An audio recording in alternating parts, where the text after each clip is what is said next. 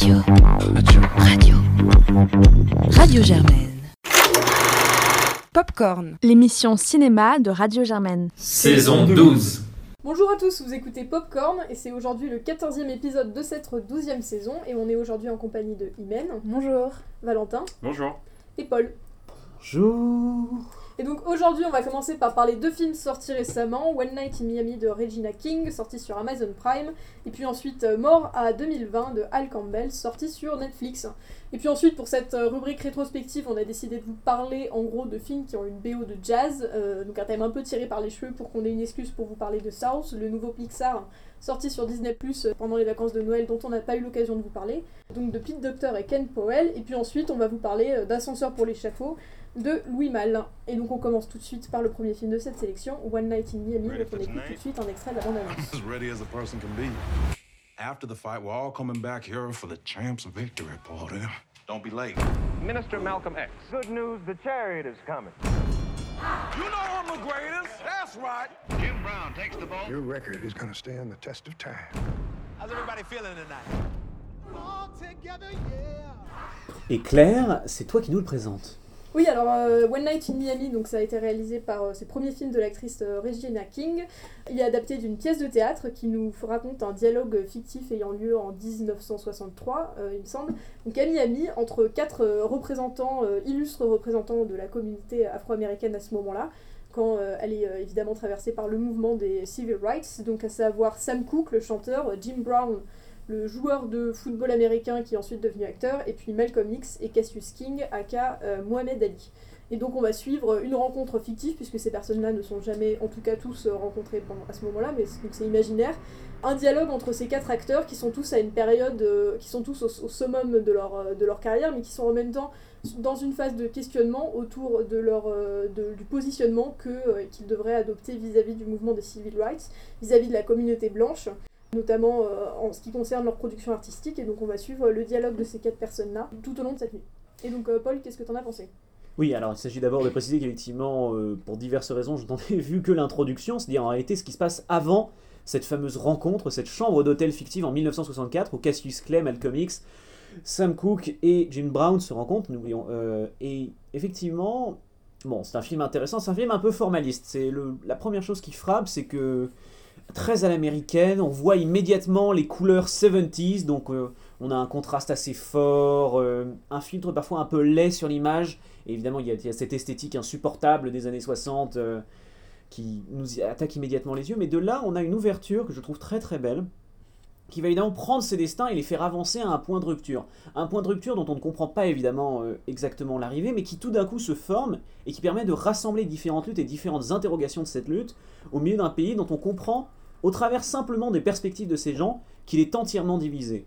Et d'ailleurs, cela s'ouvre avec une, scène qui est extrêmement motrice, à savoir non pas un, mais deux combats de boxe qui vont encadrer ces révélations. D'abord un contre un adversaire blanc et ensuite contre un adversaire noir de Cassius, Clay, bientôt Mohamed Ali. Et dans ces scènes-là, déjà, la réalisatrice, bien qu'elle malheureusement elle s'embourbe dans une volonté de, trop bien faire en quelque sorte, et c'est un peu ce qu'on peut reprocher à, à certains aspects de la mise en scène, c'est qu'il y a cette volonté d'avoir le plan trop propre, trop sursignifiant, qui finalement perd du sens intéressant et du sens puissant du récit. C'est là en quelque sorte où se perd cette introduction, bien que au total, on soit quand même frappé par ce dynamisme, cette beauté, ce corps en action qui est celui de Cassius Clay, et qui lance entre guillemets ce récit et qui va être, on le sent dès le début, un élément motrice de cette histoire. Mais toi, Claire, qui a eu l'occasion de le voir entièrement, qu'est-ce que tu en as Alors moi aussi j'ai- plutôt bien aimé, pour revenir euh, sur cette introduction, enfin et sur la réalisation en général, effectivement ça reste euh, très classique, mais après c'est plutôt bien fait.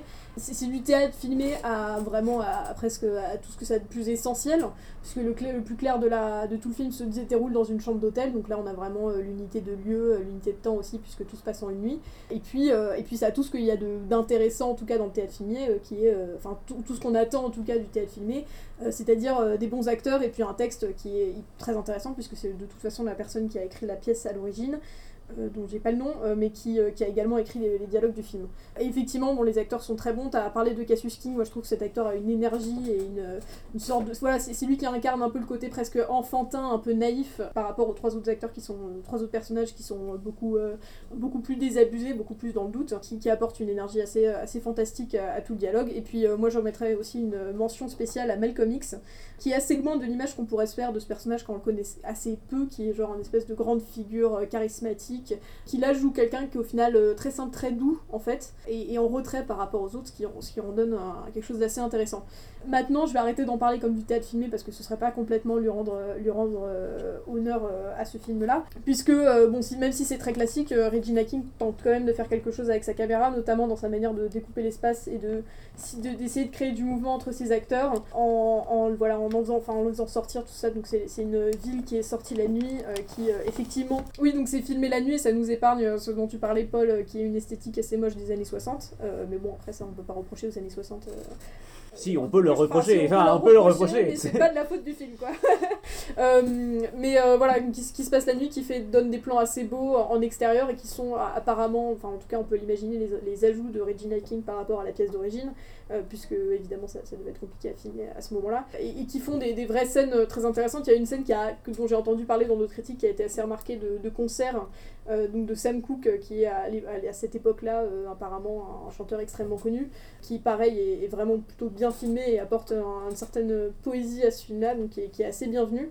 Malgré tout, malgré donc, quelques, quelques choses intéressantes sur la réalisation, même si c'est enfin, pas révolutionnaire, hein, euh, l'intérêt principal du film pour moi il est vraiment dans le propos, et donc euh, c'est là qu'on en revient à, son texte. En fait, c'est un sujet, enfin les sujets qui sont abordés sont hyper intéressants entre ces quatre hommes du coup qui sont vraiment entre eux et qui vont, vont, assez librement euh, parler de leurs doutes, de leurs hésitations, notamment sur enfin des questions qui sont super intéressantes, notamment sur bah, culturellement quel est le rôle qu'on peut avoir en tant que que idole euh, afro-américaine à ce moment-là, de euh, est-ce qu'il faut accepter par exemple de vendre, de vendre les droits de ces musiques à des personnes blanches, euh, quitte à leur donner plus de diffusion et donc derrière avoir plus de, plus de, de, de financement pour pouvoir derrière financer des artistes afro-américains, ou alors est-ce qu'il faut absolument se faire explicitement l'étendard de, du mouvement des civil rights, et là-dessus ils vont tous avoir des visions assez différentes qui, qui sont toutes euh, passionnante parce que on, voilà, ça, ça, les présente vraiment comme non pas comme un débat d'idées mais comme une sorte d'interrogation et un cheminement dans ces différents acteurs. Et puis aussi euh, ça traite aussi d'un sujet qui est un peu occulté euh, qui est donc celui de la Nation of Islam donc que Malcolm X à ce moment-là est sur le point de quitter que Cassius King donc est en train de faire à ce moment-là sa conversion musulmane avec, avec Malcolm X.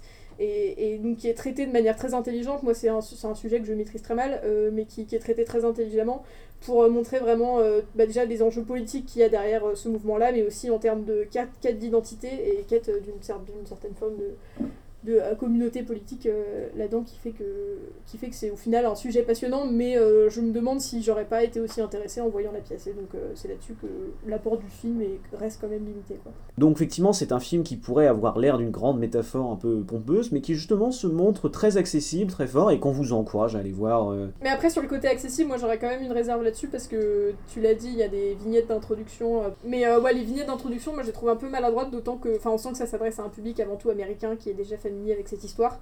Moi, il y avait deux de ces personnages que je connaissais absolument pas, et que, donc Sam Cooke et, Jim Brown. Mais voilà, j'aurais peut-être éventuellement aimé, avoir un petit peu plus de, contexte pour vraiment comprendre ce qui se joue à ce moment-là. Et là-dessus, je sentais que bah, j'ai un peu l'impression de pas être forcément le premier public, euh, n'étant pas américaine et donc pas familière avec cette histoire, euh, pour ce film-là, ce qui est pas forcément très agréable, mais ça reste très intéressant. Donc euh, on vous conseille quand même de le regarder. On en arrive sur un autre ton, au deuxième film de cette sélection, donc Mort à, de, à 2020 de Al Campbell, scénarisé, scénarisé par Charlie Brooker euh, et qui est so what is it you guys want to talk about? 2020 A year whose story couldn't be told until now because it was still happening. Don't be filming this for one of those casual introductory shots, please. Shit's demeaning. If I leave My Little Helper down here, is that out bah, Ça va être assez rapide ouais, à présenter parce que, comme tu l'as dit, c'est euh, c'est réalisé par Al Campbell. Qui, je sais pas exactement ce qu'il a fait auparavant parce que je me suis renseigné, mais j'ai rien trouvé sur lui. Ouais, pas grand chose. Il a rien fait, je crois. Je pense que c'est un, faiseur, c'est un faiseur pour la télévision en fait, c'est surtout je ça. Pense, ouais. Et c'est surtout scénarisé par Charlie Brooker qui est donc le, le scénariste, enfin le showrunner de, de Black Mirror. Et donc c'est un espèce de faux documentaire. Euh, je sais jamais les termes techniques entre mockumentary, faux documentaire. Bon, c'est toujours un peu compliqué. Et c'est un faux documentaire, je crois, sur l'année 2020. Donc on retrace les événements de cette année passée avec un prisme assez américano-américain quand même. On est beaucoup entre Londres et Washington. Et donc c'est pris sur le ton euh, de l'humour, du cynisme. Euh, C'est encore une fois un faux documentaire, donc on nous raconte 2020, mais avec des faux act- enfin, avec des acteurs qui jouent des rôles, euh, qui prennent du recul par rapport à la- à l'année qui s'est écoulée. On a Samuel L. Jackson notamment. Et donc l'idée est de faire un peu, euh, bah, de tourner en dérision euh, la catastrophe euh, intense qui a été l'année passée. C'est un peu le projet du film. Bah, bah, Imen, du coup, qu'est-ce que t'en as pensé? Donc le film dure 1h10, c'est euh, assez court honnêtement. Euh, J'avoue qu'au début j'avais un peu d'espoir euh, pour l'humour un peu noir, le cynisme que j'ai pu trouver drôle, mais je pense qu'au bout de 15 minutes j'ai été un peu lassée parce que cette année en soi on l'a vécu, donc on sait ce qui s'est passé. Donc juste le revoir à l'écran avec des acteurs très connus qui jouent des gens du peuple ou des historiens comme Hugh Grant, ça m'a vraiment vraiment vraiment lassée. J'ai un peu eu la sensation d'être face aux rétrospectives Instagram ou Snapchat de l'année 2020, mais j'y étais donc j'en ai pas eu besoin. Voilà, moi, pour moi ça n'a pas été euh, très pertinent, la réalisation comme vous l'avez dit est pas très poussée, c'est vraiment à la fois des images d'archives qu'on connaît, qu'on a pu voir à la télévision, même sous euh, le prisme français, et à la fois des images du coup de faux acteurs qui, qui, euh, sont euh, vraiment dans la caricature de ce qui est censé être une, une femme au foyer, de ce qui est censé être un peu un jeune qui fait des vidéos sur YouTube, et honnêtement moi ça m'a un peu lassé, mais après c'est que 1h10. Et toi Claire? Ouais, alors après, c'est vrai que si sa qualité principale c'est d'être court, euh, c'est peut-être pas forcément une- un bon indice. Non, moi je vais aller dans ce sens-là. En fait, j'ai passé tout le visionnage à me dire que quelque part, il devait, dans une dimension parallèle, exister une version où ce film était bien. Parce qu'en fait, j'ai vraiment l'impression d'être euh, devant un, un brouillon de, de, films, euh, de euh, à chaque fois la deuxième blague la moins drôle. C'est-à-dire que on rigole un peu, on est vaguement, euh, on est vaguement amusé par ce qui se passe, mais il n'y a aucun moment où c'est un grand éclat de rire, où vraiment on est en train de se, se, se, taper des barres devant. Donc, enfin, au niveau de l'écriture, c'est donc c'est Charlie Brooker qui apparemment avait déjà fait des rétrospectives pour la télé d'années précédentes, et donc c'est peut-être pour ça qu'il a été approché. Mais, mais là, tous ces personnages ont tous une seule blague. On a genre l'historien joué par Hugh euh, qui est vaguement, enfin le boomer un peu raciste. On a voilà le youtubeur euh, euh, qui va qui va surfer sur la vibe de mouvements comme Black Lives Matter, faire des vues. Enfin, ils ont tous la même blague qui est répétée 5 ou 6 fois pour chaque personnage. Alors des fois c'est drôle parce que à la fin ça devient tellement outrancier que et, et je pense notamment au personnage qui joue l'espèce d'attaché de presse de la Maison Blanche. Ouais. Lisa Kudrow est très très drôle. Qui est vraiment très drôle où justement, voilà, là- là pour le coup la surenchère et, et le fait que ce soit le- la répétition ça marche. Mais comme c'est le cas pour tous les autres euh, acteurs, ça donne presque l'impression que c'est c'est acci- enfin, c'est accidentel que ça marche pour ça parce qu'ils ont fait à peu près la même chose pour tous les autres personnages. quoi. Et moi j'avais en tête pendant tout le visionnage un truc qui avait fait euh, John Oliver, euh, donc, euh, qui euh, présente un, sh- un show qui s'appelle Last Week Tonight sur HBO Mmh. euh, qui parle de l'actualité américaine. C'est très drôle et en même temps c'est très documenté, donc je vous le recommande vraiment. Et qui, à la fin de 2016, qui avait eu le Brexit et l'élection de Trump, avait fait un genre une sorte de séquence un peu équivalente, sauf qu'à la fin, il avait pris, il avait bâti une maquette de 2 mètres sur 5 euh, de 2016 qu'il avait fait exploser sur le plateau en faisant des doigts d'honneur à tout le monde en disant fuck euh, 2016 quoi. Et il l'a refait cette année d'ailleurs. oui, la pro- je crois qu'il a refait cette année. Et moi, c'est ce que j'aurais attendu d'un film comme ça, un truc un peu. euh, Enfin, Mora 2020, c'est un titre qui sonne un peu, un peu sale gosse, un peu, euh, un peu allez euh, basta, euh, on, jette tout, on passe à autre chose. Et, ça manque vraiment quoi, cette espèce de, je sais pas, un espèce d'explosion un peu cathartique euh, qui, pour le coup, a vraiment fait du bien après cette année. Sauf que là, on revoit juste des événements euh, qu'on a déjà vus euh, de manière un peu plus outrancière parce que bah voilà, c'est censé être une parodie, mais, presque pas en fait par rapport à ce qui est, ce qui est effectivement la réalité, euh, ça choque même pas tant que ça quoi. Paul, euh, toi qu'est-ce que t'en as pensé? Oui, bah, je suis d'accord avec vous. La plupart des personnages se répètent en boucle, c'est insupportable. Enfin, il y a des persos qui vraiment ne sont pas joués, n'ont pas de développement. Et c'est con parce qu'on sent qu'à certains moments, il y a une faire de volonté d'aller vers un développement de ces personnages, d'aller vers des. d'en faire en fait des vrais personnages de fiction. Parce que comme on crée cet univers fictionnel et qu'on insiste sur le côté très fictionnel du documentaire, il y a, il y a des dizaines de jeux où tout d'un coup il va décider au milieu d'une séquence à peu près ancrée dans la réalité d'inventer un truc et de jouer avec pendant 5 minutes. Ça c'est bien, Enfin, c'est une bonne idée par exemple. Il y a un moment où il décide de faire en sorte que Boris Johnson devienne noir, à peu près vers la moitié du film. Ouais, c'est un peu une séquence à part. C'est une séquence à part. pas- Il y en a, il y en a deux ou trois comme ça où ils altèrent la réalité. Et en fait, ce qui est intéressant, ce qui aurait été intéressant par exemple, c'est de développer ça, de continuer à aller dans l'alternative. Parce que justement, il semble que l'une des volontés du film, c'est de dire que de toute façon, cette information est systématiquement fausse, de jouer sur le côté outrancier des médias, parce que les vrais extraits qui passent de médias sont à peine moins grotesques que les leurs. Et que justement d'aller beaucoup plus dans ce côté on va altérer la réalité parce que de toute façon rien n'a de sens, ça aurait été encore plus cynique que ça ne l'est déjà, mais justement le côté sale gosse il aurait été le côté un peu punk, un peu bon, on va jusqu'au bout et on voit ce qu'on donne.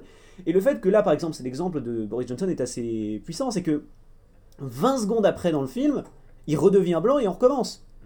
Alors que simplement le fait de maintenir cette affaire-là, de continuer à intégrer de plus en plus des éléments fictionnels dans un récit qui de toute façon est rempli de personnages fictionnels, aurait été beaucoup plus puissant et beaucoup plus dramatique sur ce, le propos sur les médias qui ont été l'un des sujets de tension les plus puissants de cette, année et qui justement sont vus. Évidemment, ce que le film essaye de critiquer, et ne serait-ce que dans la le scène où il monte Netflix, sur il monte Netflix, il ne montre que des documentaires hyper sensationnels avec le même style de narration, avec la même vidéo, avec la même image gratuite, il y, a, plein de moments où on comprend que le propos est là et qu'à chaque fois on a l'impression qu'ils se tirent une balle dans le pied et qu'ils retombent sur leur petite caricature, sur leur blague de boomer de Hugh Grant, sur, sur Samuel L. Jackson, qui est globalement la voix de la raison pour des raisons pas parce que parce que c'est Samuel L. Jackson, d'accord, mais qui est la voix de la raison pendant le film, sur Leslie Jones qui fait la même blague sur le fait qu'elle est misanthrope, sur euh, Christina Milioti qui continue à surjouer la, la supporter de Trump jusqu'à l'extrême, alors que ça c'est drôle. À la fin c'est drôle. C'est un, fait presque peur en fait. C'est un peu drôle, mais c'est un peu lourd parce que pour le coup je trouve que le moment le plus terrifiant avec elle c'est le début où elle dit j'ai trouvé ce forum et hop il coupe sur un forum qui est quelque chose comme comment libérer la race aryenne écrit en gros sur un bout de l'image. Ouais c'est QAnon hein, clairement. C'est QAnon, il y a aucun autre que c'est QAnon et en 10 secondes il y a plus de caractérisation que dans le reste du putain de film sur ce personnage. Et ça, c'est navrant. Parce que même en faisant des parodies de parodies, même en avançant là-dessus, à aucun moment ils ne vont plus loin que la première impression. Et c'est là le plus grand dommage du film, c'est que sur un film qui justement essaie de dire un truc un peu profond sur la façon dont les médias dysfonctionnent et sur la façon dont on consomme l'information aujourd'hui, ben il va nulle part quoi, il reste sur la surface et il continue à surfer sur la surface jusqu'à la conclusion dont on se fout complètement et avec un, espèce de faux blooper à la fin et une réplique finale un peu grotesque c'est là où je trouve que le film vraiment, où le bas blesse en fait, c'est que ça aurait pu être plus et que surtout on, sait qu'il aurait pu faire plus parce que comme on vous l'avait dit, il a quand même écrit Black Mirror ce mec. Et autant je suis pas grand fan de Black Mirror, autant il y a certaines idées qui conceptuellement il arrive à pousser euh, dans le retranchement. Et là il s'est arrêté à l'entrée. Mais c'est pas, en fait c'est pas un film. Euh, je, suis, je, suis, assez d'accord sur la faiblesse générale du truc, mais je trouve que c'est un film qui en fait étonnamment, en fait, c'est un peu dans le propos, à l'inverse de Black Mirror, qui est une série euh, dystopique et qui du coup parle par essence du futur, c'est-à-dire d'un présent modifié vers le futur. Là, c'est un présent qu'on regarde euh, par le prisme du passé, quoi. Et c'est là où le truc s'arrête complètement, c'est-à-dire qu'en fait, au départ, la, le film n'est pas, n'est pas clair par rapport à ses préjugés, en fait, ses prénotions sur ce qu'il va raconter. Et en fait, moi j'ai eu vraiment l'impression d'un récit qui était destiné, qui partait d'une caste très précise, et je dis caste à, dessin de, la société américaine qui produit un contenu qui est censé après être diffusé à un public en particulier et qui ne parlera pas. Euh, et c'est là, où le personnage de Christina Mignotti, qui du coup est censé être un peu la, la mère de famille, euh, qui justement consomme des médias de manière euh, un peu désordonnée et arrêter de consommer les médias mainstream et qui du coup s'est retrouvée sur les villes informes, etc. Elle est typique, c'est le personnage du public auquel ce film ne parlera pas et ne peut pas parler. Et du coup, au départ, par le, le vraiment le, truchement même de ces prénotions, le film rate complètement ce qu'il aurait pu être parce qu'il est déjà balisé dès le, début. C'est ça qui est embêtant, c'est-à-dire que tous les personnages euh, qui sont pas des personnages euh, élitistes, disons, parce qu'il y a un deuxième personnage, je vais pas le nom de l'actrice, mais il y a un deuxième personnage de Average Citizen en Angleterre qui, pareil, est idiote. Grotesque, grotesque. Et dont le, dont le, le comic relief est qu'elle est idiote et qu'elle mm. ne comprend rien. Et je, moi, ça me ça m'a beaucoup embêté parce que je trouve que justement, tu peux pas avoir un côté sale gosse quand tu as ce mépris-là pour, euh, pour. Parce que c'est un mépris de classe en fait, ni plus ni moins. C'est un mépris de classe très américain. Et, ça, et pour un film qui veut prendre du recul sur euh, comment la société américaine dysfonctionne, en fait, c'est un peu l'éléphant au milieu de la pièce. C'est-à-dire que tant qu'on continuera et tant que ces gens-là, et je, je sais pas qui a eu le final cut, là-dessus, euh, si c'est Netflix ou Broker ou qui que ce soit. Mais tant qu'en fait, le, film ne comprend pas qu'il rate l'essentiel de son message, qui est que oui, cette année était délirante aux États-Unis, en partie à cause du fait qu'il y a une, des dissensions et que, et que ces dissensions-là ne sont pas tombées nulle part et que tant qu'on continuera à traiter les gens euh, des classes euh, populaires de cette manière-là, bah, en fait, il y aura forcément des soucis en fait. Bah, je suspecte aussi que le fait que Netflix soit derrière n'est pas complètement bah euh, innocent. Il y a un moment où ils font gaffe.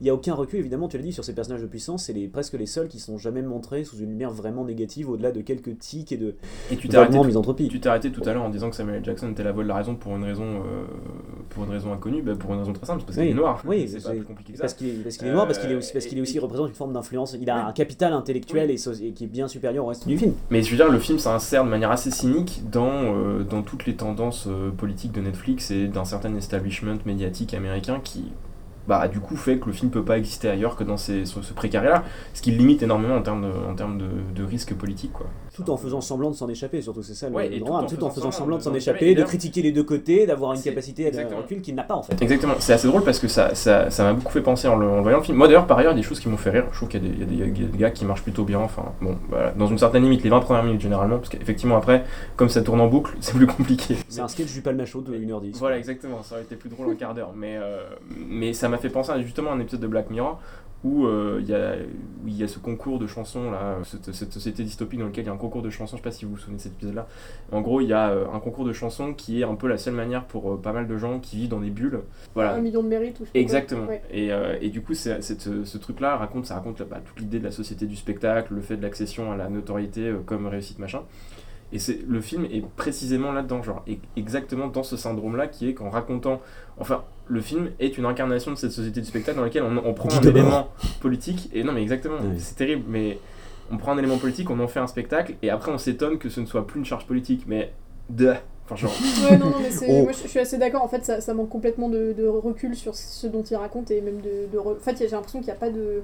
Il n'y a pas d'auteur en fait derrière ce, ce truc-là, comme une comédie où il pourrait, euh, enfin, comme n'importe quel film où il pourrait essayer de développer un propos ou un, recul euh, sur ce dont il raconte. Là, on a vraiment l'impression que, c'est calibré, euh, c'est un certain type de vanne qu'on a déjà entendu ailleurs, sauf que là, c'est tout mis dans le même film et il y a aucune finesse d'écriture et effectivement, comme tu, comme, comme vous l'avez bien dit, c'est alors que de toute façon, parce qu'il raconte, il va forcément essayer de porter un certain regard sur, sur les événements. Et là, euh, pour le coup, il est, il est imposé. euh, et effectivement, le, le fait qu'il se moque de manière très inégale de ses différents personnages euh, rend tout ça extrêmement problématique en fait. Bah, c'est le film, c'est Borat 2, c'est encore le même problème que Borat Exactement. 2, c'est que c'est un film qui a aucun recul sur le propos qu'il C'est donne. exactement ça. C'est un film, en, quel- en quelque sorte, c'est euh, un film militant, mais c'est un. enfin, c'est un- Enfin, militant, militant non, mais. malgré lui, quoi, en militant fait, malgré. euh, bah, Bah, dans le. Dans c'est le... difficile à dire, je sais pas où ça se situe, c'est pas, Mm. t'as pas l'impression que ce soit dans le C'est un, c'est un film, c'est un film establishment surtout. C'est un Exactement, film je establishment. pense que ça sert un euh, agenda politique, mais dans la construction même, dans le, du projet, etc., dans sa production, c'est là que je pense que le bas blesse, mais euh,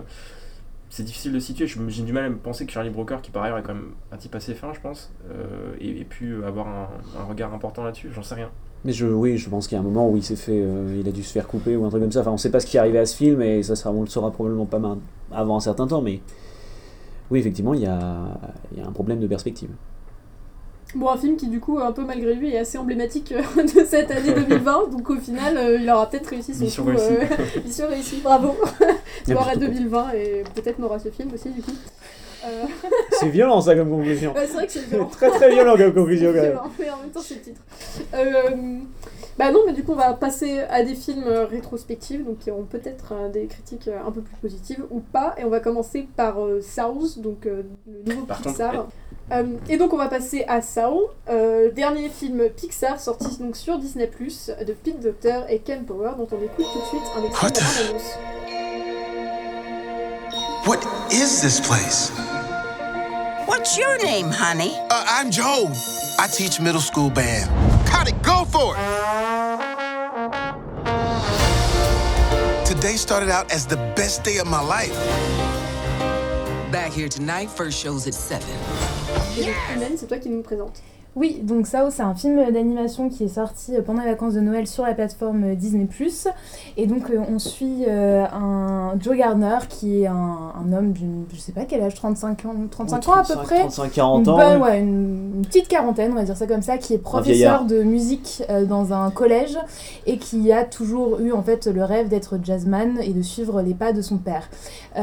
Au tout début, donc le film s'ouvre là-dessus, il donne un cours, puis ensuite malheureusement il tombe dans une bouche d'égout euh, ouverte et il se retrouve. Ça arrive. Ça arrive, voilà, tout le monde communément est très heureux et euh, il se retrouve du coup dans un monde un peu parallèle qui s'appelle You Seminar et euh, là on va se retrouver un peu dans une fabrique d'âmes et on va suivre un peu ce périple de cet homme qui lutte parce qu'il veut vraiment vivre.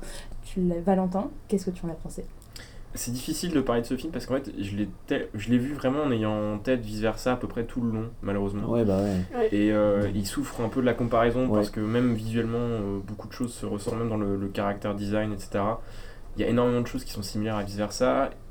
J'ai été touché par, euh, par l'histoire, par la, la, la BO est très très propre, enfin, c'est très très nord encore. euh.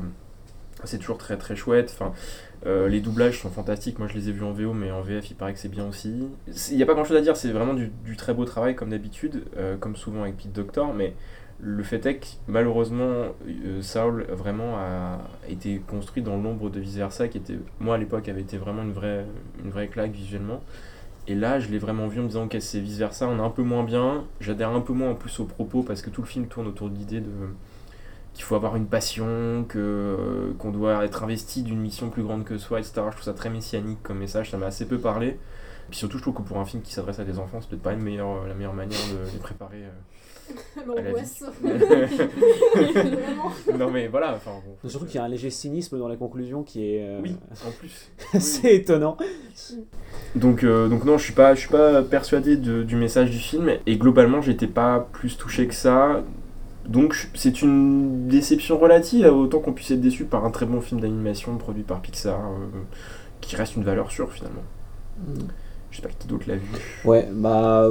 Alors moi je suis assez d'accord avec toi, je trouve que c'est un film qui évidemment c'était le la grande suite de, de vice versa, c'était vraiment défini comme ça depuis sa préparation en 2016, c'était pour reprendre, c'était le nouveau Pete Doctor qui quand même s'est permis de faire quelques-uns des plus grands chefs-d'œuvre de, euh, de Pixar et notamment qui a fait la, la séance initiale, enfin qui a fait qui a réalisé Up, donc qui a réalisé la séance séquence initiale de Up. De là-haut, qui est peut-être l'une des plus belles de Pixar, et je trouve justement qu'il est un peu plus proche de, de là-haut en fait au niveau de ses problèmes euh, et de ses qualités. C'est-à-dire que c'est un film qui, je trouve, sur quelques séquences est très beau, mais qui sur son tout ne tient pas la route. Et euh, on a parlé de la soundtrack de Train 13 Nord, enfin de, oui, de la, la de Train 13 Nord, qui rappelons-le est quand même le fondateur d'un des meilleurs groupes de rock industriel de tous les temps. Nine Inch Nails. Nine Inch Nails. Je, pas, ouais. Je t'avais épargné la prononciation. Mais... Oui, je ne sais pas le prononcer non plus. Mais voilà, qui donc est Atticus Ross, d'ailleurs son compère qu'on oublie aussi. Mais surtout aussi, il y a un jazz de, John Baptiste qui lui est euh, surtout aujourd'hui le musicien attitré du, euh, du, du talk show de, de Stephen Colbert qui effectivement produit apparemment, d'après la page Wikipédia, un jazz à peu près accessible pour les, pour les initiés. Alors, je n'ai pas entendu. C'est effectivement le, jazz est utilisé comme une espèce de grande métaphore directrice du récit, du, de cette idée de communauté, d'inclusion dans le groupe. en même temps, tu nous parles de, passion, mais il y a toujours une volonté d'être dans le groupe. Tout il y a l'importance des plans de groupe, des mouvements de groupe et de l'exaltation du groupe que je trouve souvent assez étrange, d'autant plus que la représentation du, de l'au-delà, entre guillemets, est très capitaliste dans le côté You Seminar, start-up, euh, relancer, euh, exaltation du soi, mais en même temps à l'intérieur du, groupe, qui m'a paru un peu étrange, avec pas mal de métaphores que je trouve un peu embrouillées. Les performances, on l'a dit, sont formidables. Jamie Foxx est merveilleux. Tina Fey, qui est, outre le fait que c'est l'auteur de Lolita malgré moi, peut-être l'un des meilleurs films des années 2000, c'est aussi la créatrice de 30 Rock et une merveilleuse comédienne et la première euh, rédactrice de féminine de en chef dans, rédactrice générale de, euh, de, Saturday Night Live, une femme absolument brillante qui ici joue euh, à perfection son rôle. Visuellement, visuellement, je trouve que, enfin moi je suis bluffé. Ça j'ai rarement eu vraiment cette impression d'être bluffé parce que peut-être j'ai vu beaucoup de 3D dégueulasses récemment, mais le travail de texture, autant de l'image que des personnages, que des décors. Ouais, franchement, je. Ah, moi, je serais très très lisse, à quelques exceptions. Ah, au contraire, j'ai trouvé ça. Euh, après, c'est peut-être ma version, mais j'ai trouvé ça très très propre, avec suffisamment de Justement, il y avait quelque chose qui m'avait pas frappé avant à ce point au niveau des éclairages et des mouvements de, des peaux qui, euh, sur certains plans en tout cas, que je trouve vraiment pour le coup fascinant. Et enfin, à part les scènes dans l'au-delà que je trouve pas formidable, je trouve la mise en scène un peu chiante en fait. Le film, parce que en fait, c'est toujours ça le problème, c'est que quand tu fais un film en 3D, il faut utiliser du fait que tu peux mettre la caméra où tu veux, quand tu veux. Et je trouve que ce film ne fait pas ça, souvent, et beaucoup moins par exemple que euh, son aîné vice-versa, qui se permettait des plans complètement délirants. Euh, et sa volonté dans celui-là de s'ancrer dans une forme de réalité tangible, parce que c'est aussi ça le propos du film, c'est de percevoir la réalité dans tout ce qu'il a de plus beau, l'empêche justement de se faire plaisir visuellement et de se lancer dans des plans un peu dantesques, dans, des, dans une imagerie un peu plus grotesque. Et je trouve souvent l'imagerie assez plate, même, même l'au-delà en fait, même cette espèce de grande plaine un peu vide, même la plaine, espèce de cauchemar avec les, les êtres perdus là en sable, je trouve ça un peu chiant en fait.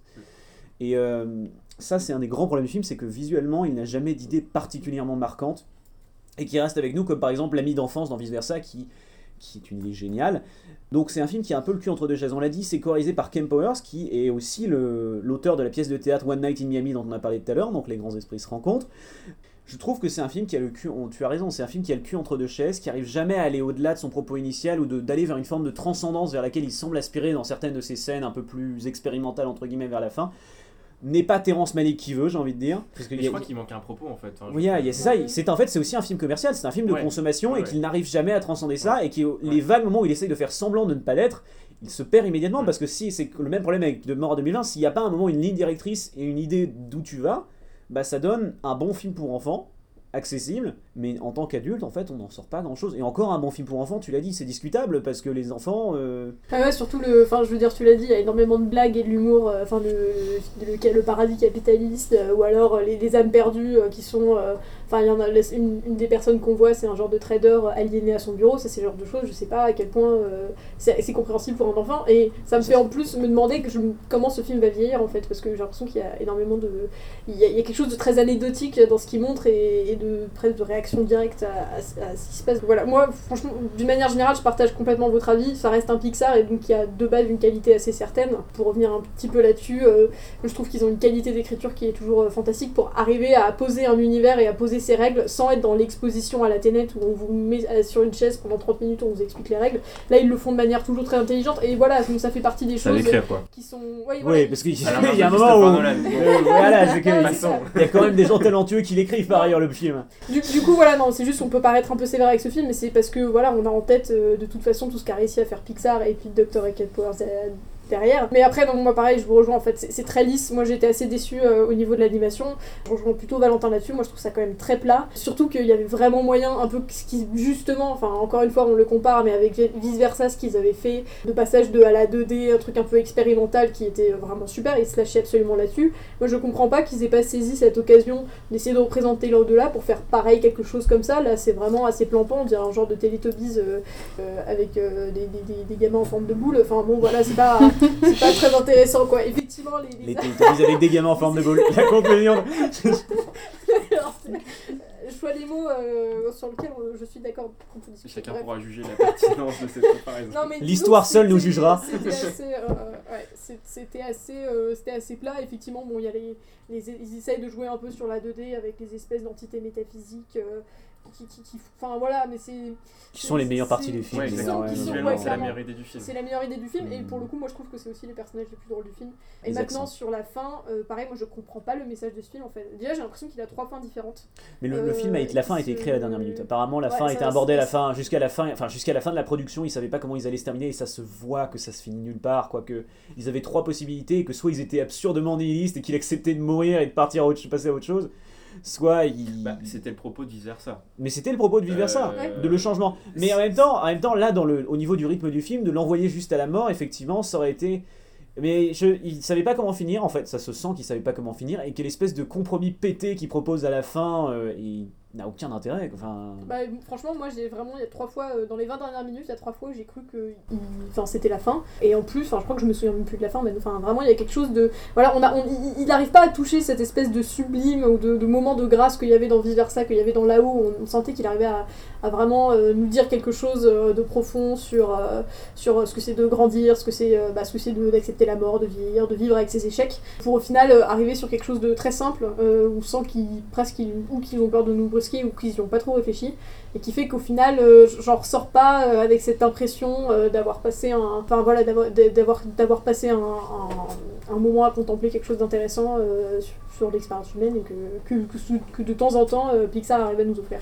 Imen, est-ce que tu es d'accord avec ça? Moi je suis la seule, enfin j'ai pas vu vice versa, euh, oh. Brûlez-la, brûlez-la J'ai pas vice versa et j'ai une culture Pixar qui est très très très euh, limitée, donc ça fait que je l'ai vraiment vu d'un œil, euh, voilà, juste je vais regarder un film d'animation euh, Soul sur Disney Plus quoi. Donc ça fait que j'ai pas de point de comparaison, donc je sais juste ce que j'ai vécu en tant que spectatrice lambda qui a pas du tout l'habitude, enfin je regarde plus de l'animation française ou japonaise, donc j'ai pas du tout l'habitude de ce type-là d'animation.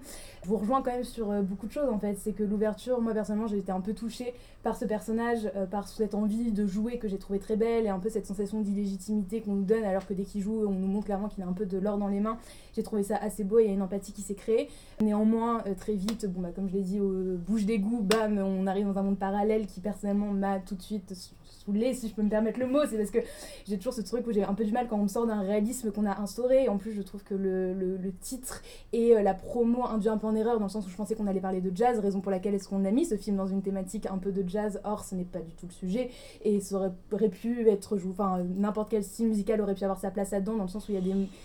Enfin, oui, Paul a une théorie là-dessus. En tout cas, Je- bah, le terme de jazz est utilisé à plusieurs reprises. Il sert de, euh, il sert de propos euh, au développement du personnage de Tina Je Fey. sais pas si c'est repris en VF par contre. Ah, c'est Ah, possible que ce moi, soit je- pas- oui, du coup, je suis la seule aussi. Parce qu'elle elle dit, Elle elle dit à plusieurs en reprises version qu'elle française. jazz pour dire Ouais. qu'elle vit sa vie et l'idée faut du que ça jazz jazz. comme euh, que ça jazz, que c'est free for, enfin le- la liberté du jazz, l'int- les interactions un D'accord. peu dit. Il y a toute une pas- toute une Bah, métaphore du jazz dans le, dans le. Enfin, il y a vraiment Ouais. un truc de pulsation, mais qui, du coup, pour être propre en soi, ça pas forcément. Mais pour le- pour le euh, coup, voilà. C'est ambigu parce qu'il dit justement qu'en fait, là, justement, il faut que tu trouves là dans le- l'espèce de monde pareil, il faut que tu trouves ton truc qui te C'est ça. complète. Ça Ouais. peut être le hockey sur glace. Enfin, je Oui, dirais, ça- Ouais, non mais là, c'est pour le coup le jazz, le jazz servait de métaphore aussi pour moi au, au rythme de vie, Oui, au ça, rythme d'existence. Et pour moi le jazz était un, un style très très précis et il utilisait les règles du jazz pour euh, raconter son histoire. Ouais, bon, je suis pas convaincu, mais on verra peut-être. En fait, euh, j'avais écrit le- ça, j'avais écrit ça quelque part et j'arrive pas à retrouver le texte.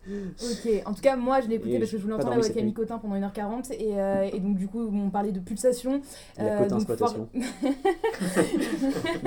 du coup forcément euh, le rapport au jazz m'a un peu échappé là-dedans et je m'attendais à ce qu'on se focus beaucoup plus sur la musique et je trouvais que les moments justement de jeu étaient assez intéressants. Mais malgré tout en fait j'ai juste eu la sensation d'être face à un film mignon, euh, notamment dans la, vers la fin en fait où moi la morale que j'ai vue c'est plus un truc de il faut écouter les gens, il faut apprécier les choses simples comme les feuilles qui virevoltent au vent, le soleil sur la peau, euh, l'air pollué d'une bouche d'égout. Enfin euh, voilà, il y a vraiment ce truc là que voilà, encore une fois, j'ai trouvé chou euh, parce que j'ai 21 ans et que je voyais d'un autre regard. Mais à la fois, est-ce que euh, le mot mignon peut résumer et faire un bon film? Je pense pas. Voilà. Le film est pas vraiment. Il m'a un peu frôlé, il est pas rentré en moi. Après, avoir.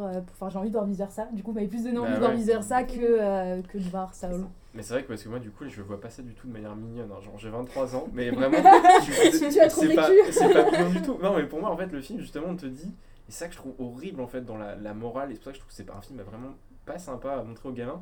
C'est peu importe ton dessin, parce que l'idée c'est quand même que le mec a vraiment, est en train de passer à côté de sa vie quoi. C'est ça. Et, qui- et qui- et voilà, il est vraiment en train de louper. ce Et il passe faire. littéralement à côté de sa vie à la fin d'ailleurs. Et puis surtout, ça, et puis surtout le message, c'est aussi très euh, libéral de. Oui, c'est ça. C'est extrêmement libéral, c'est absurdement libéral. C'est- c'est- peu importe ce que tu passes à côté de ta vie ou que tu sois en train de la réussir ou que voilà, peu importe ce qui t'arrive, que tu aies une réussite sociale, machin, il faut que tu apprennes à apprécier le fait qu'il y a du soleil entre les immeubles et qu'il y ait des. Que Ouais, les, feuilles. Non, mais sur- et puis surtout Oui, mais le fait c'est que. c'est- c'est une bonne manière de dire reste à ta place et puis fais pas de vagues, surtout ne réclame pas de.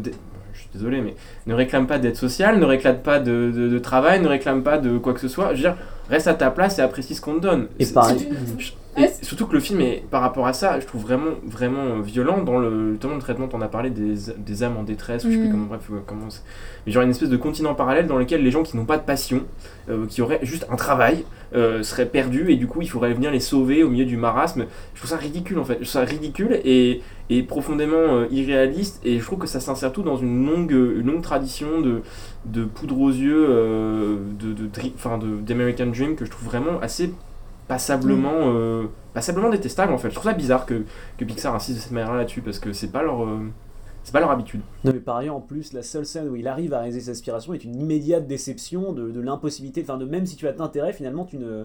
Quand Mais il on- finit de jouer au piano Ça, là il en sort immédiatement, oui c'est intéressant mais c'est quand tu l'intègres dans le reste du propos en fait c'est en résonance avec le reste du Oui. propos que ça devient incroyablement euh, Oui. détestable et vide en fait. C'est littéralement tu te retrouves face à un vide total parce que tu ne, tu ne peux vivre que par ton inspiration et à aucun moment ton inspiration ne ne t'apportera le bonheur dans ce que ça, tu fais. Ça aurait pu être intéressant. Mais en fait, on effectivement, a, euh, on a, pas oui. l'im- on a l'impression qu'il sait pas ce qu'il raconte en fait. Bah, c'est ça, Bah, surtout ça, justement, ça. euh, avec cette scène, j'avais l'impression que justement il allait partir sur une direction qui aurait été hyper Mhm. intéressante, d'acceptation de l'échec et Mm. tout. Et des fois où on nous dit apprécie les petites choses, et d'autres fois j'ai l'impression que euh, faut absolument trouver ta flamme et quelque part c'est de ta faute euh, si t'arrives pas, à- t'arrives pas à accomplir tes rêves parce qu'il suffit juste de se réveiller et de se dire qu'on peut mourir demain. Enfin, moi je trouve ça extrêmement simpliste comme message et Tout va dans effectivement tous les assez euh, nauséabond euh, en termes de, de contenu euh, idéologique quoi. Donc euh, vraiment, euh, ouais, ça part dans tous les sens et ce qu'on en retient au final euh, est vraiment pas, pas intéressant et pas sympathique. Quoi. Regardez vice versa. Bon. Voilà. Conclusion. je pense qu'on a été un peu dur en fait sur ce Ouais, on film. On a été très violent sur un film pour enfants qui est parfaitement regardable. euh, Ouais, ouais. Oui, Enfin, ça reste Pixar, on a quand ouais, même c'est pas- des... Puis visuellement, ça reste un film à 150 millions de dollars, donc on vous Ça dit que c'est pas, c'est quand même agréable à regarder, quoi. C'est pas. C'est quand même moins pire que Tenet. Bon, bah sur ce, quand même, on, a été un peu dur, mais vraiment, euh, à la limite, si vous avez Disney, effectivement, regardez les autres films Piratez-le. euh, de Pete Doctor, et puis ensuite regardez celui-là, éventuellement, si vous avez plus rien à regarder.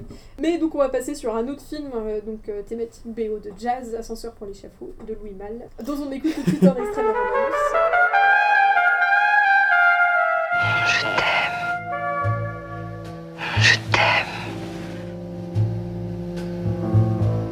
N'entendais pas ta voix, je serais perdu dans un pays de silence. Je t'attends. Je n'attends que toi. Et c'est Paul qui nous présente. Donc évidemment, Ascension pour l'échafaud est un film en noir et blanc réalisé par Louis Malle et sorti en 1958, tiré du roman du même nom de Noël Calef. Euh, c'est considéré comme l'un des premiers métrages de la nouvelle vague. La soundtrack, surtout la, la bande son, pardon, est créée par l'important, le grand musicien Miles Davis, et c'est avec Jeanne Moreau et Maurice Ronet, et surtout Lino Ventura. Donc le film nous raconte l'histoire euh, absolument incompréhensible, plutôt que les plusieurs histoires, parce qu'en réalité plusieurs histoires plus ou moins grotesques vont se rencontrer au cours de cette fameuse nuit. C'est pas du tout une comédie. Hein. Faut arrêter de le présenter comme ça. Croire que c'est genre ça part en tous les sens. Le complot d'une femme et de son amant d'assassiner le mari, crapuleux vendeur d'armes, et ensuite de s'échapper, et où malheureusement l'amant se retrouve bloqué dans un ascenseur. L'histoire d'une rébellion, celle de deux adolescents qui volent la voiture du même monsieur et partent dans une balade fougueuse au milieu des plaines parisiennes. Et enfin, la recherche du commissaire, le commissaire perdu dans tout ça, et surtout l'errance de cette femme qui ne retrouve plus son amant, qui lui-même est bloqué dans un ascenseur. Et je crois que... Est-ce que tu l'as vu, Imen? Oui, j'ai vu ce film et euh, j'ai beaucoup aimé. Euh, j'ai trouvé, en fait, l'ouverture en très gros plan sur le visage de Jeanne Moreau m'a vraiment happé instantanément, ce qui fait que je suis rentrée dans le film et que j'ai pas eu la sensation d'avoir été relâchée ensuite. C'est vrai que j'aime beaucoup les films noirs des années 50 et celui-ci m'a vraiment touchée, euh, notamment pour les sentiments et l'intimité qui s'en dégagent. Et j'ai trouvé qu'on était pas seulement face à une succession en fait d'actions.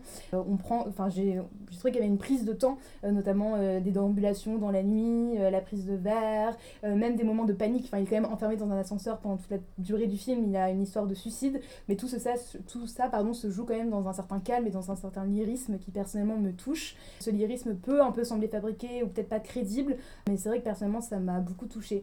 La seule, voilà, le seul petit point sur lequel je voulais revenir, c'est que j'ai eu la sensation personnellement de voir et de trop lire les facilités scénaristiques, tout en sachant que c'est euh, basé sur un roman. J'ai eu beaucoup de et si dans la tête en fait. C'est que s'il avait récupéré la corde, si elle avait fait front à la voiture, en gros le film pouvait s'arrêter. Et les personnages du coup sortaient un peu de toute logique et de tout libre arbitre à mes yeux et semblaient du coup seulement un peu contraints euh, par les mots. Alors qu'à la lecture du roman, peut-être que ce n'est pas choquant, mais je trouve que comme là il y avait une mise en image, ça fait qu'on m'a donné j'ai l'impression qu'on m'a plus montré euh, que donné à voir, euh, qui fait que du coup il y avait plein de moments où pour moi le film pouvait s'arrêter net et euh, parce que le scénario disait que non, voilà, donc j'ai pas eu l'impression que c'était vraiment logique entre guillemets. Malgré ça, bah voilà, j'ai complètement joué le jeu et comme tu l'as dit, bah c'est Miles Davis et c'est magnifique, surtout quand on sait qu'en fait ils ont composé, improvisé face aux images du film en une nuit. Voilà, on leur a foutu le film, ils étaient quatre musiciens euh, entre euh, voilà, dans la nuit entre le 4 et le 5 décembre 57 et ils ont juste genre improvisé, enregistré ça et euh, je trouve ça complètement complètement dingue quoi. Claire, qu'est-ce que t'en as pensé? Non, moi j'ai passé aussi un, très bon moment. tu l'as dit, la scène d'ouverture, et puis donc qui est donc un dialogue en gros plan de, de Jeanne Moreau et de, son amant.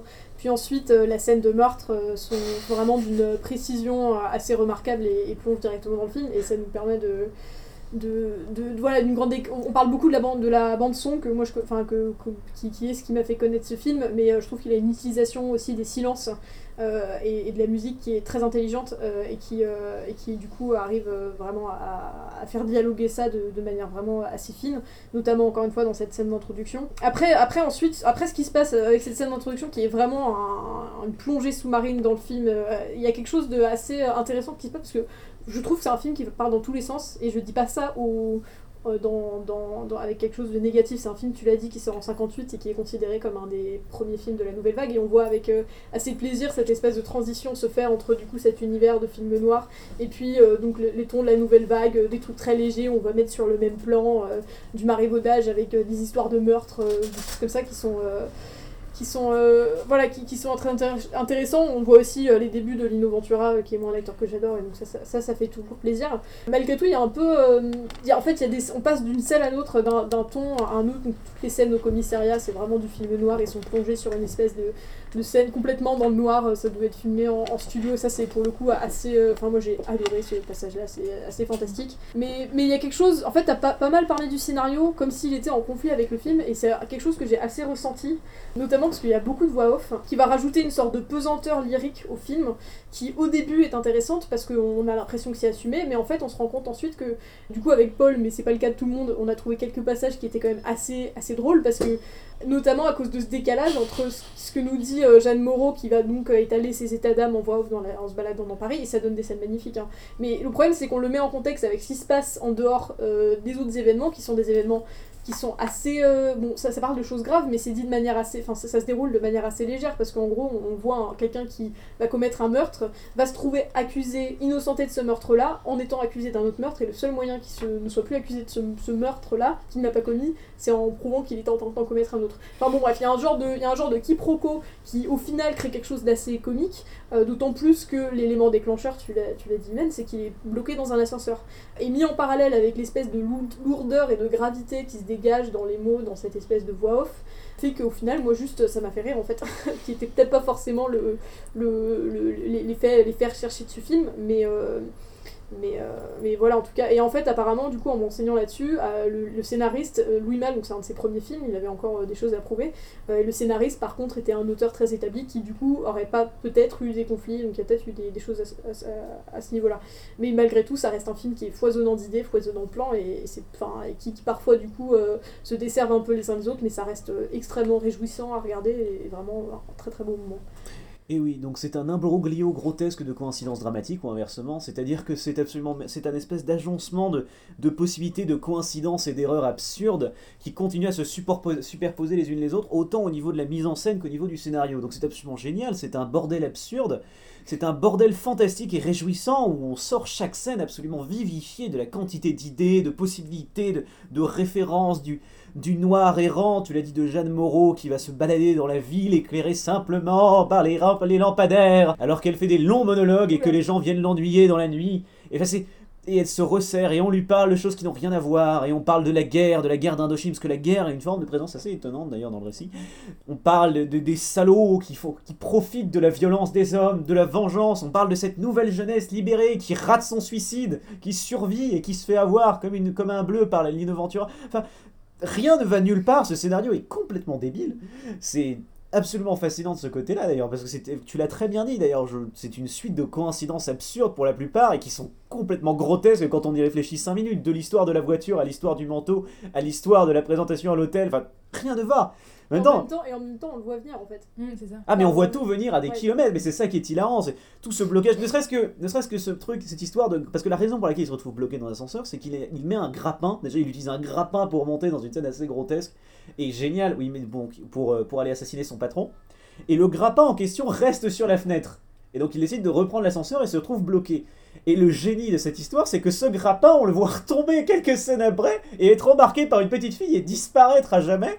ce qu'elle en a fait d'ailleurs. Enfin, tout le film est comme ça, dans cette espèce d'ironie tragique, à la fois évidemment terrible, euh, parce que c'est aussi, c'est aussi le, ce style de la nouvelle vague. Les- Le, tragique se retrouve dans le dans l'absurde. Il y, a, un côté totalement inéchappable à ce récit, à cette espèce de, montée en puissance euh, grotesque, mais c'est justement ça qui est puissant et qui est amené aussi par ce jazz, quand dès qu'il arrive, dès qu'il rythme la scène et qu'il devient tout d'un coup cette espèce de force pulsatrice qui emmène les personnages vers leur destin on, on en rit, on en rit, parce que les performances en plus sont pour la plupart assez outrées, et notamment Lino Ventura en commissaire qui finit par démêler toute l'affaire euh, face aux photos. Enfin, c'est. C'est un film assez génial et on n'a pas encore parlé de la scène avec les Allemands. Parce qu'il y a au moins 10 minutes avec des personnages allemands. Enfin, c'est- un film qui va dans tous les sens dont, on ne sait pas vraiment trop quoi en dire, si ce n'est que c'est super, que c'est génial parce que ça dure 1h30, parce que ça dit tout ce que ça a à dire, parce que ça propose plus d'idées de cinéma que l'intégrale des films dont on a parlé cette semaine, parce que c'est une proposition, c'est une, explosion stylistique comme on en voit assez rarement. C'est un nouvel univers de perception qu'on a en une heure et demie, une nouvelle perspective sur le cinéma, et ça c'est toujours très plaisant. Ne serait-ce que pour ce que ça a offert à ce qu'il y a après. Ouais, non, moi c'est ça qui est assez fascinant en fait dans le film, c'est qu'il y a un côté un peu codex euh, et du coup avec tout ce que ça a de juste euh, forcément il y a trop de choses, hein, un truc côté trop plein et, et forcément tout ne peut pas être côté cohérent et on- de, de toute façon on n'a pas l'impression que c'est son, son but, mais qui du coup euh, en fait un objet assez fascinant. C'est un film sur le cinéma, c'est un très beau film aussi sur le cinéma, sur la narration, sur la narration cinématographique, sur la musique, sur l'utilisation. Tout est à la fois propos au quatrième, cinquième, soixantième degré, je ne sais pas. Et c'est vraiment ça qui est régent parce que on peut le regarder à tous les niveaux, intellectuellement, émotionnellement, et ça, d'une façon ou d'une autre, ça marche. Et puis aussi, c'est un super film d'action. Il y a une scène dans l'ascenseur, il descend, il est tenu à un câble, ça fait. Et ça s'arrête pile au bon moment. Et, ça m'a rappelé Mission Impossible. tête euh, qui sont complètement absurdes. enfin, bon, bref. Non, c'est. c'est un film génial. Allez. C'est un film euh, assez fantastique. Imen, si tu veux conclure. Non, mais je suis tout à fait d'accord. En fait, moi, c'est un mélange entre un peu tout, je sais pas, au Grisby et Hiroshima Mon Amour, ce qui est un peu improbable, mais c'est ce que j'ai ressenti euh, en le voyant. Donc voilà, je vous conseille vachement ce film. Je sais pas si tu veux rajouter quelque chose. Tu ah, l'as vu, mais je l'ai vu il y a longtemps. Donc, non, j'ai écouté avec plaisir vos analyses. Ça me rappelle plein de, plein de bons souvenirs. Bah sur ce, on peut au moins vous conseiller celui-là euh, sans, euh, euh, sans aucune arrière-pensée. Donc allez voir évidemment Ascenseur pour l'échafaud de Louis Malle. Et on en arrive du coup à la dernière partie de cette émission, les coups de cœur et coups de gueule de chacun. Et on va commencer par Imen. Oui, euh, alors mon coup de cœur, c'est euh, le décalogue de Keshowski, euh, qui est, voilà, enfin moi j'adore Keshowski, et avant le confinement j'ai acheté le décalogue. Donc en fait le décalogue c'est inspiré de la version catéchétique des 10 commandements, et donc on se retrouve avec 10 films d'une cinquantaine de minutes chacun, donc il peut soit être vu comme une série de films ou juste une série d'épisodes tout court, et donc chaque épisode correspond à un commandement, qui ont des noms comme le premier c'est Un seul Dieu tu adoreras, ou un autre qui s'appelle Tu ne tueras point. Et chaque film, en fait, suit la vie d'un personnage dans son intimité. Et le lien entre tous ces personnages-là est en fait un lieu d'habitation qui est un même ensemble d'immeubles dans une petite banlieue polonaise. Et euh, donc cet ensemble de films, comme le cinéma de Kieślowski, à un mouvement que je viens de découvrir qui euh, s'appelle euh, le cinéma de l'inquiétude morale, qui est un mouvement polonais et qui donne du coup des films extrêmement réalistes et qui traite notamment des questions sociales, des questions politiques et qui montre des personnages qui du coup tentent un peu de sortir d'un conformisme attendu. Voilà, je vais pas exposer tout ça, mais il y a un podcast qui a retracé toute la vie de toute son, toute son œuvre qui s'appelle Christophe Kieślowski pour l'amour de l'autre dans l'émission Une vie, une œuvre sur France Culture, que je vous conseille voilà, pour mieux saisir sa filmographie. Et je vous conseille aussi bon, le décalogue, mais qui est un peu difficilement trouvable. Mais pour euh, peut-être un premier accès à sa filmographie, il y a la trilogie des trois couleurs qui est sur Netflix depuis quelques temps. Donc euh, bleu, blanc, rouge, qui sont des films faits entre la France, la Pologne et la Suisse. Voilà, c'était mon coup de cœur. Et Claire, coup de cœur.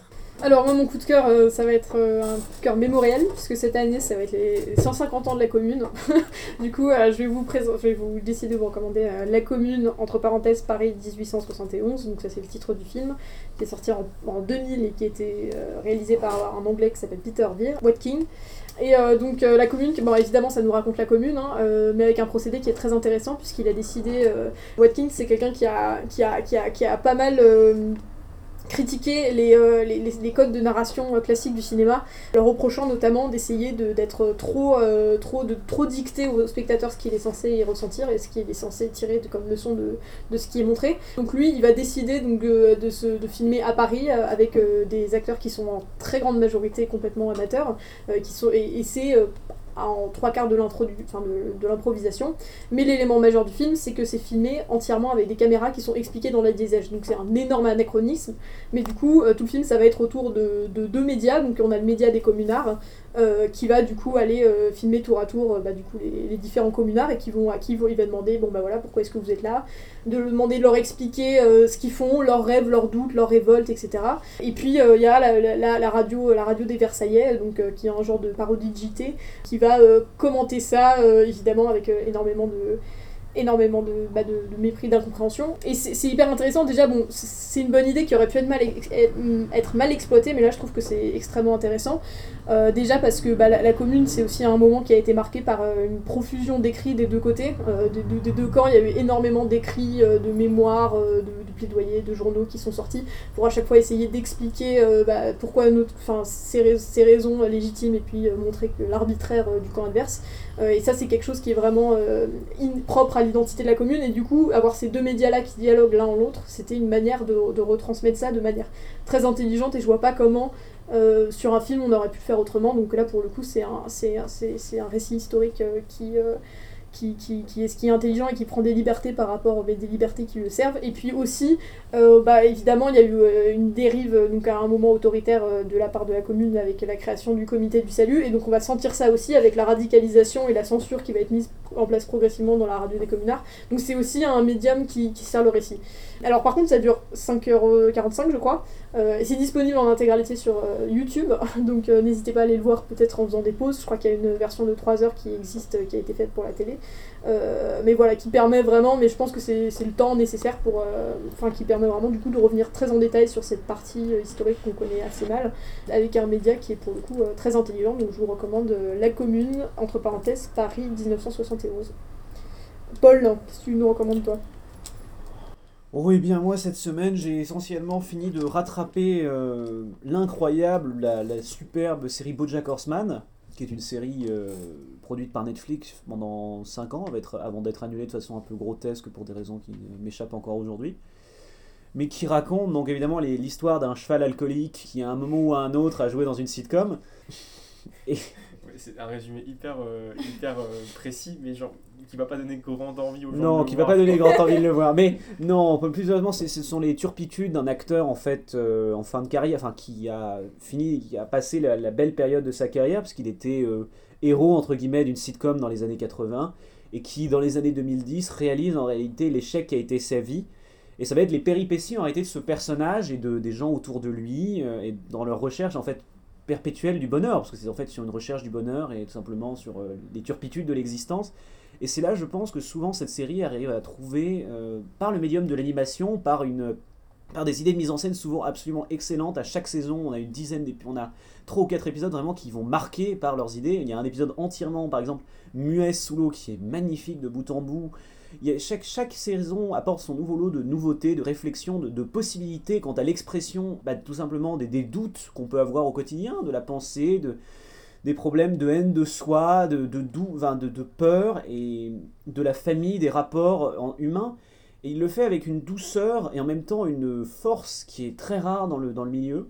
Et je pense objectivement qu'aujourd'hui c'est la meilleure série qui ait jamais produite Netflix à peu près. Parce que c'est vraiment l'une des rares qui est, dont on a l'impression qu'elle a été écrite par un être humain en fait.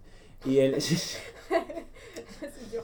mais et qui apporte, enfin qui est une, je pense qu'il est une de ces rares, rares séries qui touche à un niveau personnel n'importe qui d'une façon ou d'une autre, parce que la quantité d'arcs narratifs et de possibilités offertes par chacun de ces personnages est suffisante pour qu'il y ait au moins un point ou un autre où vous soyez, vous soyez en train de pleurer.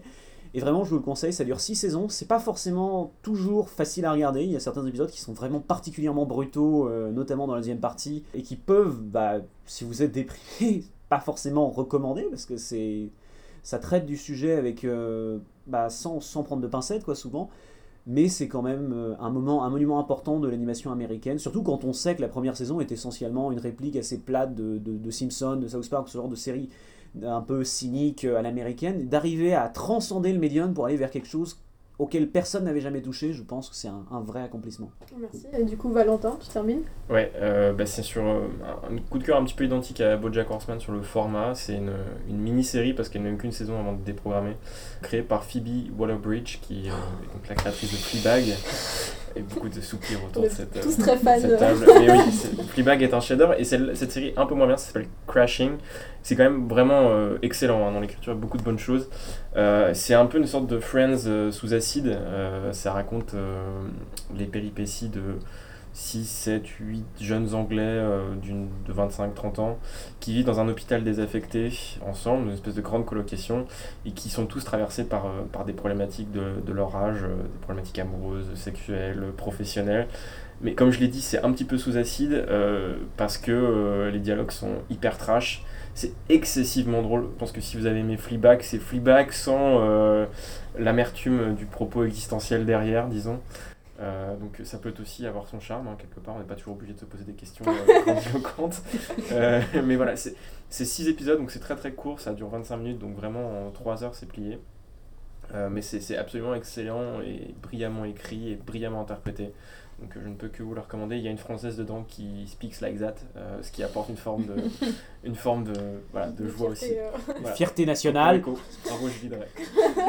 On a réussi. Mais il y a eu une version euh, française d'ailleurs avec Camille Cotin de, de, Mouche. de, de Fleabag qui s'appelle Personne n'a Saka- regardé. Saka- Non, Ça s'appelle Mouche, Mouche, ouais, Mouche. c'est ça Mouche. Ok, d'accord. Que bah. Ouais, que que personne n'a vu personne. Très bien. Euh, bon, bah sur ce, on vous a quand même laissé avec un certain nombre de recommandations si la programmation initiale vous plaisait pas tant que ça, à part Ascenseur pour les chefs, évidemment. Euh, mais en tout cas, on vous souhaite euh, du coup à la semaine prochaine et au revoir. Au revoir